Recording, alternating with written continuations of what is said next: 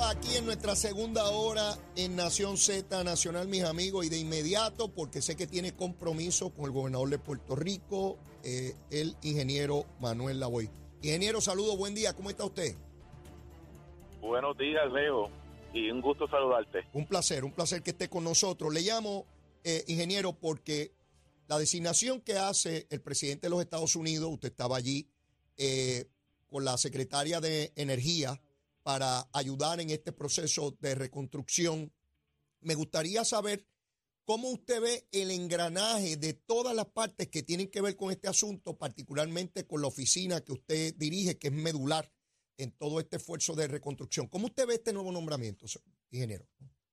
Pues mira, primero que todo, Leo, el, ya existía un marco de colaboración eh, con el Departamento de Energía, empezando con la secretaria y un equipo de trabajo que estaba dedicado a asistir a Puerto Rico en toda la reconstrucción. De hecho, el, el punto culminante de esa colaboración se anunció el pasado febrero por el gobernador de Puerto Rico con un acuerdo entre FEMA, el Departamento de la Vivienda Federal, Energía y los componentes de Puerto Rico para preparar una hoja de ruta que se le conoce como PR100 para llevar a Puerto Rico a energía limpia y renovable al 2050 como dicta la política pública estatal. Así que ya esa colaboración existía y nos estaban dando mucha asistencia técnica. Yo creo que ahora el nombramiento, eh, primero que todo, no es una capa adicional de burocracia, eso es bien importante, sino es agilizar la coordinación técnica de una reconstrucción de un sistema eléctrico posiblemente el más complejo en los Estados Unidos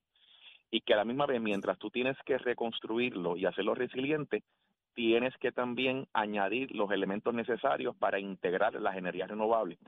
Porque si tú no reconstruyes la transmisión y distribución de una manera tal eh, que no permita eso, entonces no vamos a lograr esas políticas públicas a nivel nacional y a nivel de Puerto Rico. Así que ya, eh, en mi opinión, es una colaboración que estaba ya establecida, muy buena, dicho sea de paso, pero ahora con un mandato un poco más específico de, de, poder dar esa asistencia técnica bien particular que necesita Puerto Rico, porque no tenemos comparación, la reconstrucción de, del sistema eléctrico no tiene comparación en ninguna parte de Estados Unidos de lo que va a ser así en el caso de Puerto Rico. Eh, la voy, eh, entonces, podría interpretar yo en términos de, de, ese, de esa designación que hace el presidente y la singulariza con eh, con el caso de, esta secretaria, como que es el presidente otorgándole un sentido de urgencia eh, eh, más allá del acuerdo, ¿verdad? Que contempla ya los aspectos legales sobre esa colaboración, sino dándole a los funcionarios federales el sentido de urgencia sobre lo que está ocurriendo en Puerto Rico. ¿Lo podríamos interpretar así? Absolutamente. Así mismo yo lo estoy viendo. Eso para mí es un reflejo de que la reconstrucción eléctrica tiene la más alta prioridad para la Casa Blanca y el gobierno federal. Eh, así que hacer esta designación eh, y darle el enfoque particular de que tiene que darse de una manera eficiente, de que no hay tiempo que perder. Yo, yo estaba compartiendo con un grupo de contratistas ayer eh, que participan de la reconstrucción de Puerto Rico y yo le estaba diciendo, Leo, de que ciertamente cuando llegó el gobernador de Puerto Rico en enero del 2021 y la presidencia de Biden, se ha visto un cambio dramático en, mejorar los procesos y adelantar la reconstrucción. Y ya había sentido de urgencia, pero Fiona le ha dado un nuevo contexto a ese sentido de urgencia. A eso, a eso eh, quiero ir, la voy, a eso quiero ir, porque al hablar con Manuel Lavoy estoy hablando con un funcionario que llegó al gobierno en, en el 2017 antes de María. Vio lo que ocurrió con María, vio cómo se montaron nuevas estructuras gubernamentales, particularmente para viabilizar esa enorme cantidad de fondos federales en reconstrucción ha estado en ese camino, estuvo en desarrollo económico, ahora está en el Core 3, conoce de primera mano, al llegar Fiona, no estamos eh, eh, al interperie, ya se conoce por parte del gobierno de Puerto Rico cómo se tramitan estos fondos, dónde han estado los escollos, dónde han estado las controversias, qué cosas se han logrado. Te pregunto, la voy, eh, en función de eso, ¿cómo cataloga el tramitar los fondos adicionales que puedan llegar a base de, esa experiencia obtenida ya? Pues mira, yo te puedo asegurar, Leo, de que hay tanta lección aprendida, hay tantas nuevas flexibilidades, particularmente de los pasados 21 meses. Eh, hay un conocimiento y una experiencia a nivel de los municipios, de las agencias, y del propio gobierno federal de que esta integración de un nuevo desastre, porque ya estábamos trabajando con María y terremotos, y ahora añade Lesiona, eh, esto no va a ser procesos de años, esto van a ser procesos de meses. A ese nivel de dramático va a ser la lección aprendida, esa curva de aprendizaje que nos va a permitir eh, maximizar esta nueva oportunidad, a diferencia de los primeros tres años con María, que fue todo lo contrario. Eh, un conocimiento que se tuvo que adquirir en el momento, restricciones, cambios de reglas eh, por parte del gobierno federal y ahora tenemos la ventaja de que las reglas están claras, los procesos están ahí, hay nuevas flexibilidades, hay gente que sabe de esto y yo anticipo que esto va a ser mucho más rápido, mucho más eficiente eh, de lo que hemos podido quizás ver en los pasados años y con la ventaja, Leo, de que ya llevábamos 21 meses en la dirección correcta.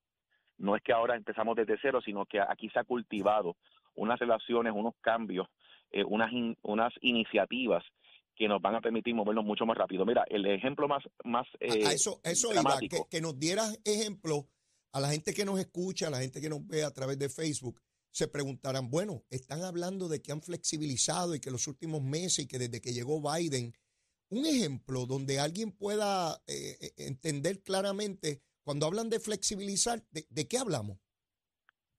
El mejor ejemplo que te puedo dar, Leo, es que, como hemos indicado en el pasado, el modelo de, FEMA, de estos fondos de recuperación, es reembolso.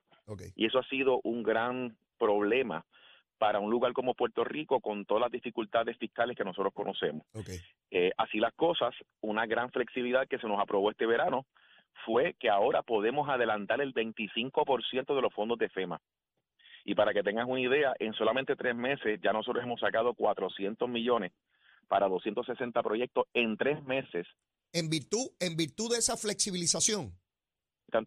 Y Estoy perdiendo la, la señal, no sé si somos nosotros, si es... Eh, eh, la voy, si me escucha. Creo, creo que perdimos la señal. Bueno, vamos, vamos, vamos a intentarlo nuevamente porque ese punto que nos explicaba la voz es medular.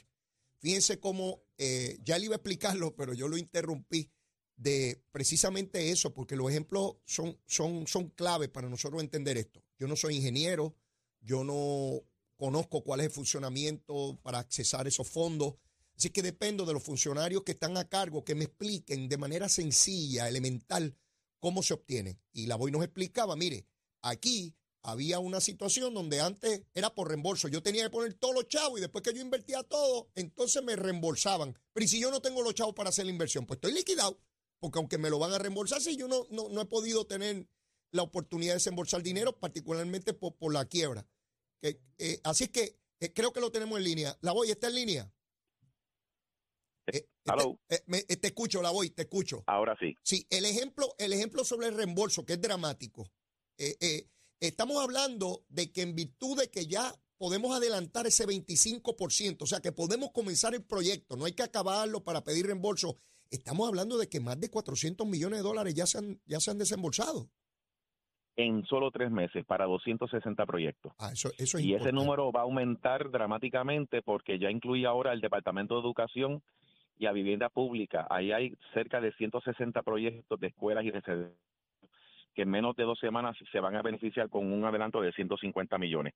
Así que esto va para el desastre de Fiona se va a beneficiar de esa flexibilidad del 25% también. Excelente, Ahora lo entiendo mucho mejor. Ahora lo entiendo mucho mejor de cómo se van a flexibilizar y agilizar los fondos. En el Departamento de Educación, ¿de qué estamos hablando? ¿De, de reconstruir escuelas o construir escuelas? ¿De qué estamos hablando? En esta primera ronda, primera fase es reconstrucción de escuelas y reparaciones mayores que van desde eh, techos hasta ventanas y puertas, eh, áreas comunes, eh, obviamente instalaciones deportivas como canchas, etcétera, que están dentro de las escuelas. Ahí hay 29 proyectos ya aprobados por FEMA. Se le va a desembolsar al Departamento de Educación el adelanto del 25%, que representa 70 millones, pero ya hay otras 77 escuelas que FEMA está evaluando para aprobar, que una vez eh, se autoricen, también se le va a adelantar el 25%. En vivienda pública son 130 proyectos. En residenciales públicos, ahí hay un adelanto de 82 millones. Y hay otros 55 proyectos que próximamente FEMA va a aprobar, que también se le adelantará el 25%. En el caso de vivienda, ¿hay dinero para construcción de nueva vivienda? En este programa específicamente es eh, vivienda pública, así que estamos hablando de complejos residenciales públicos. Y por el momento, en esta primera fase, eh, se está enfocando en reparaciones eh, que lamentablemente llevan esperando desde hace cinco años. Áreas comunes, instalaciones deportivas, instalaciones de, de, aspectos sociales que se manejan dentro de, las dentro de los residenciales, eh, todo lo que es techo. De hecho, el mayor eh, impacto que tuvo María en los residenciales públicos fueron los techos. Y eso finalmente se va a reparar, se va a pintar, se van a remozar. Así que es una remodelación bastante transformadora en ese sentido. Vivienda Pública cuenta con 700 millones de dólares ya aprobados y entonces ahora estos adelantos van a permitir que esos trabajos se puedan realizar. La voy, en términos de reconstrucción de carreteras, puentes, infraestructura vial, eh, hay recursos suficientes para atender lo, que ha ocurrido con estos fenómenos atmosféricos? Definitivamente, y antes de Fiona, muchos de los proyectos que se estaba adelantando a nivel municipal, eh, del 25% eran precisamente puentes y carreteras municipales. Ahora bien, sabemos que Fiona, el impacto mayor que ha tenido fue el, agua, la cantidad de agua histórica que cayó y todos estos cauces y estos ríos que destruyeron puentes y, carreteras estatales y municipales por toda la isla. Así que sí anticipamos que algunos de los proyectos de María tengamos que revisitar lo que se iba a hacer.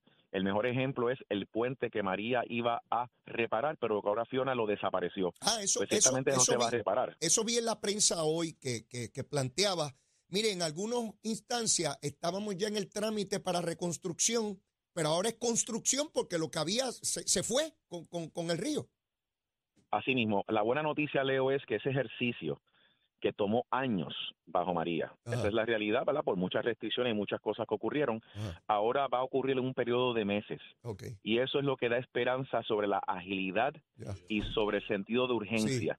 que esos cambios que se van a hacer, en vez de reparar un puente, se va a tener que ahora autorizar a reemplazarlo, pues del lado de FEMA y la parte administrativa no va a tomar el tiempo que tomó previamente, sino que esto se va a acelerar. Perfecto, perfecto. La voy, no, no te quiero quitar más tiempo, sé que tienes una reunión ahora con el gobernador, te agradezco enormemente tu participación en el programa hoy y nada, de tiempo en tiempo nos estaremos comunicando para ver cómo va progresando, ya que vemos que, que en solo semanas o algunos meses ya podemos dar mucha y buena información en términos de la reconstrucción de Puerto Rico. Éxito, agradecido. Muchas gracias y cuenta con eso. Gracias. Saludos. Gracias. Bueno, Manuel Lavoy, el hombre que está a cargo de toda esta función en el COR 3, son estructuras gubernamentales que no existían, se levantaron a raíz de todo lo que ocurrió con María.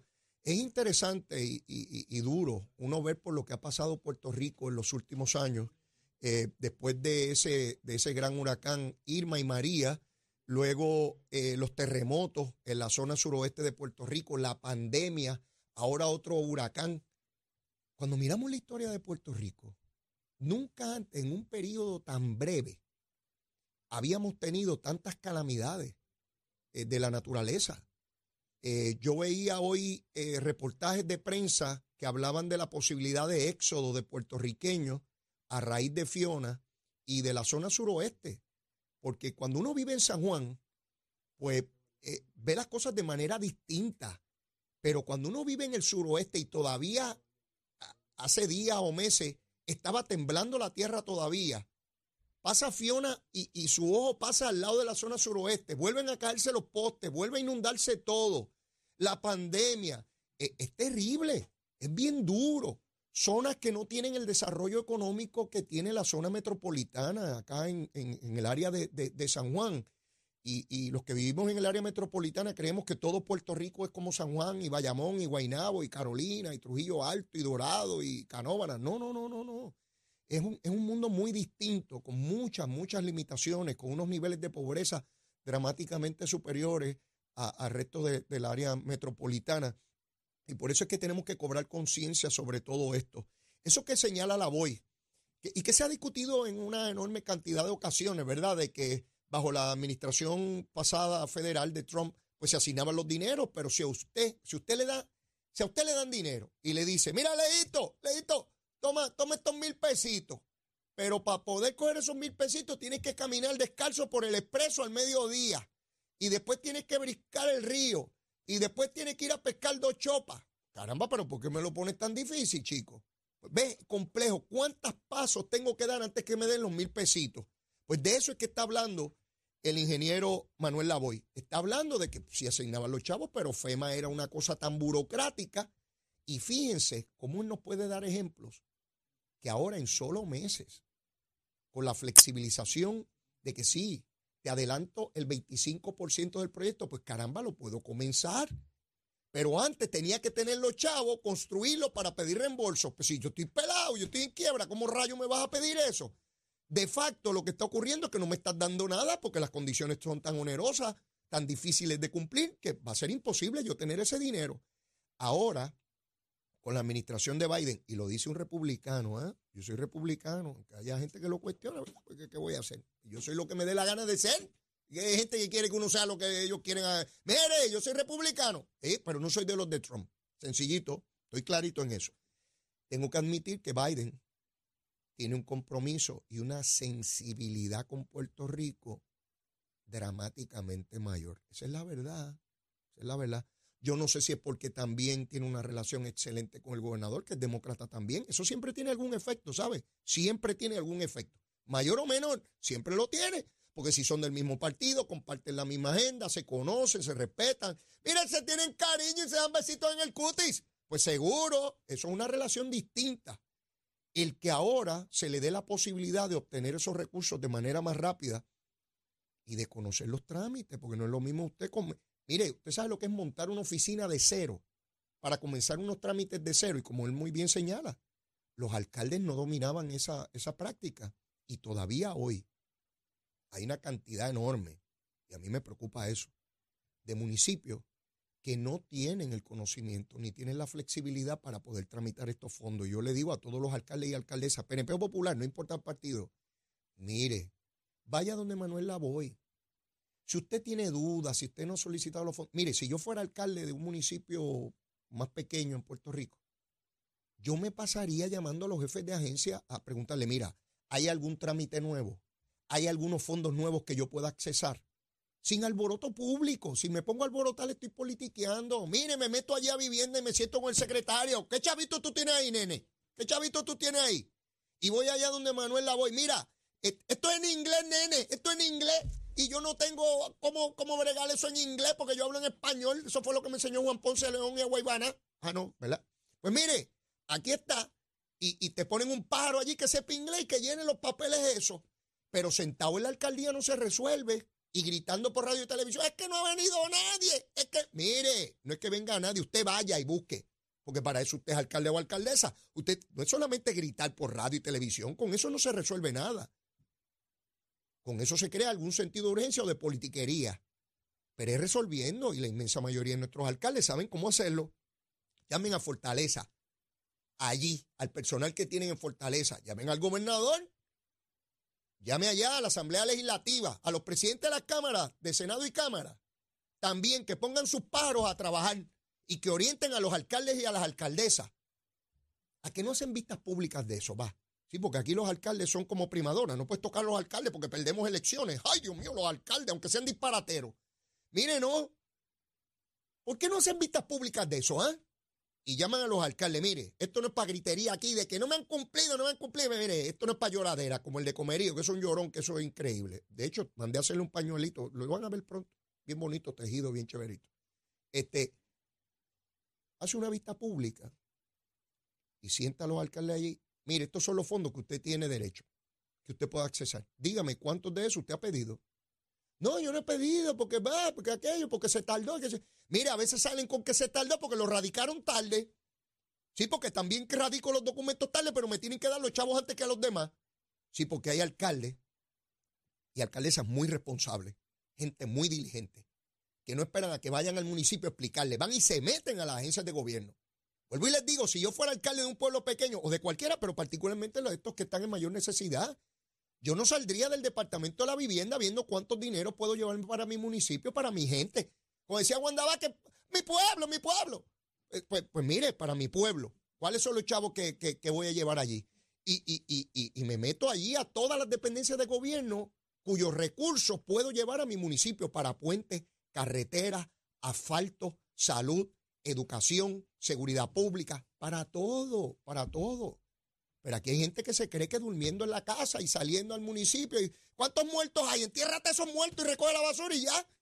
Recoge el muerto y, y, y, recoger la basura y ya soy un gran alcalde o alcaldesa. No, hombre, no.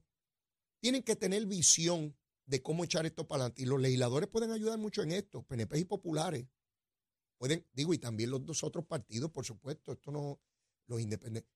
¿Cuántos legisladores independentistas van a los pueblos a ayudar a los alcaldes? Ninguno, porque como son populares y penepeños, no ayudan a ninguno. O han ido, han hecho el esfuerzo, han llamado a alguno. Díganme. Los de Victoria Ciudadana que hablan tanta gusanga y guasimilla por ahí, son unos guasimilleros del cará. ¿A cuántos alcaldes han llamado para ayudarle a accesar los fondos federales? Los de los yanquis, los de los americanos. ¿A qué no han llamado a ninguno? A ninguno pero habla bobería y habla ya con hablar. Oye, que muchos hablan. Hablan más que yo y cuidado que yo hablo mucho. ¿Sabes? Sí, habla, con hablar no resolvemos nada. Yo puedo hablar toda la gusanga que quiera aquí de 8 a 10 de la mañana y con eso no. Ningún puertorriqueño resuelve nada con que Leito esté hablando gusanga ahí. Ninguno. Igual que los otros analistas, ¿sabes? Oiga, por cierto, hay unos analistas por ahí que aburridos son. Les apesta la vida. ¿Usted no ha visto que hay analistas políticos por ahí que les apesta la vida? Eso parece como si se les pillara algo por la mañana y están todos pillados todo el día. Es una cosa terrible. Y usted los oye con esa cosa, esa amargura y ese dolor, y Puerto Rico siempre se está acabando. Mire, muchachos, dejen esa amargura, dejen esa amargura, alégrense que, vivir es bueno, vivir es bueno. Pero esta gente con esa cara de, de, de, de camión este, pesado, este, haciendo análisis político y el mundo todos los días se está acabando. Aquí con Leito usted goza. Aquí con Leito usted la pasa bien y difiere de Leito. Y si yo mismo difiero de Leito, imagínese usted, si yo difiero de Leito, no va a diferir usted. Pues seguro, de eso se trata la vida. Así que quería que Manuel Lavoy estuviese con nosotros y nos diera una idea de cómo va ese proceso de reconstrucción. Él nos planteó al aire que coincidía conmigo en términos de que lo que hizo el presidente realmente fue declararle el sentido de urgencia con su visita, con el nombramiento de la secretaria de Energía a la reconstrucción de Puerto Rico. Es clave, es vital, es medular reconstruir nuestro sistema eléctrico. Nada va a echar adelante si ese sistema no es sustituido. Desde las cafeteras, desde las plantas esas anticuadas y obsoletas que tenemos, hasta los cables y los postes por ahí para abajo. Huracanes van a seguir viniendo, ¿saben? No hay manera de pasar una ley que prohíba que pasen los huracanes, ¿verdad que no? Pasamos una ley, prohibido a los huracanes pasar por Puerto Rico, unánimemente, y la firmó el gobernador. ¿Por dónde se pasa el huracán la ley esa? Por el rabo. Por el ojo del huracán se lo pasa. ¿Verdad que van a seguir pasando? Y van a tumbar poste. Mire, miles y miles y miles de abonados del sistema eléctrico en la Florida están hoy, hoy, sin energía. Todavía están recuperando cadáveres todavía hay comunidades enteras llenas de agua. Sí, allá en la Florida con los americanos, con los yanquis. No es solamente a nosotros que nos pasa, a ellos también les ocurre. Y en cualquier parte del mundo. Y aquí hay personas que piensan, como Luis Raúl, que al otro día te tienen que tener la luz y el agua porque como él, es tremendo. Y el paro, bendito que él... ¿Qué resuelve Luis Raúl? ¿Qué resuelve? Una vista pública de siete horas allí, insultando a los deponentes, gritando como un loco, ¿Parecía un legislador? ¿Es el legislador que necesitamos? ¿Es lo que busca Puerto Rico? No. Necesitamos gente que resuelva. Necesitamos gente que tenga el carácter, el entendimiento, la capacidad, la preparación, la sensibilidad para dirigir a nuestro pueblo en todas las posiciones de gobierno, sean legisladores, sean alcaldes, sean gobernantes, sean comisionados, sean la empresa privada, sean el gobierno, necesitamos gente que tenga madurez. Y Luis Raúl no maduró. Llévatela, chero.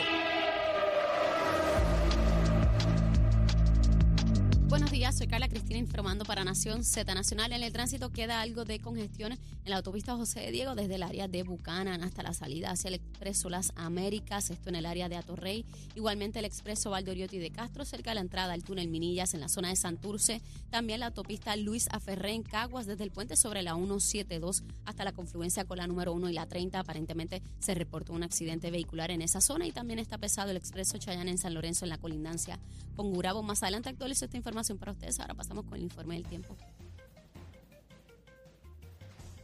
El Servicio Nacional de Metrología nos informa que se espera que el oleaje aumente hoy hasta seis pies a través de las aguas del Mar Caribe.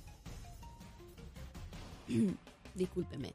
El Servicio Nacional de Meteorología nos informa que en el mar se espera que hoy tengamos oleaje picado a peligroso en las aguas mar afuera del mar Caribe. El pasaje de la Mona, a medida que un área de baja presión se mueve al sur y provoca olas de hasta 7 pies. Además, existe un alto riesgo de corrientes marinas para las playas del noroeste y el noreste el noreste de Puerto Rico, incluyendo también la isla municipio de Culebra, mientras que el riesgo es moderado para la mayoría del resto de las playas. Y mientras este sea el panorama, se exhorta a los operadores de pequeñas embarcaciones a que ejerzan precaución al navegar en esas aguas del Mar Caribe y a los bañistas a mantenerse alejados de las playas del norte de la isla y también de las de Culebra. Más adelante les hablo sobre cómo estará el clima hoy.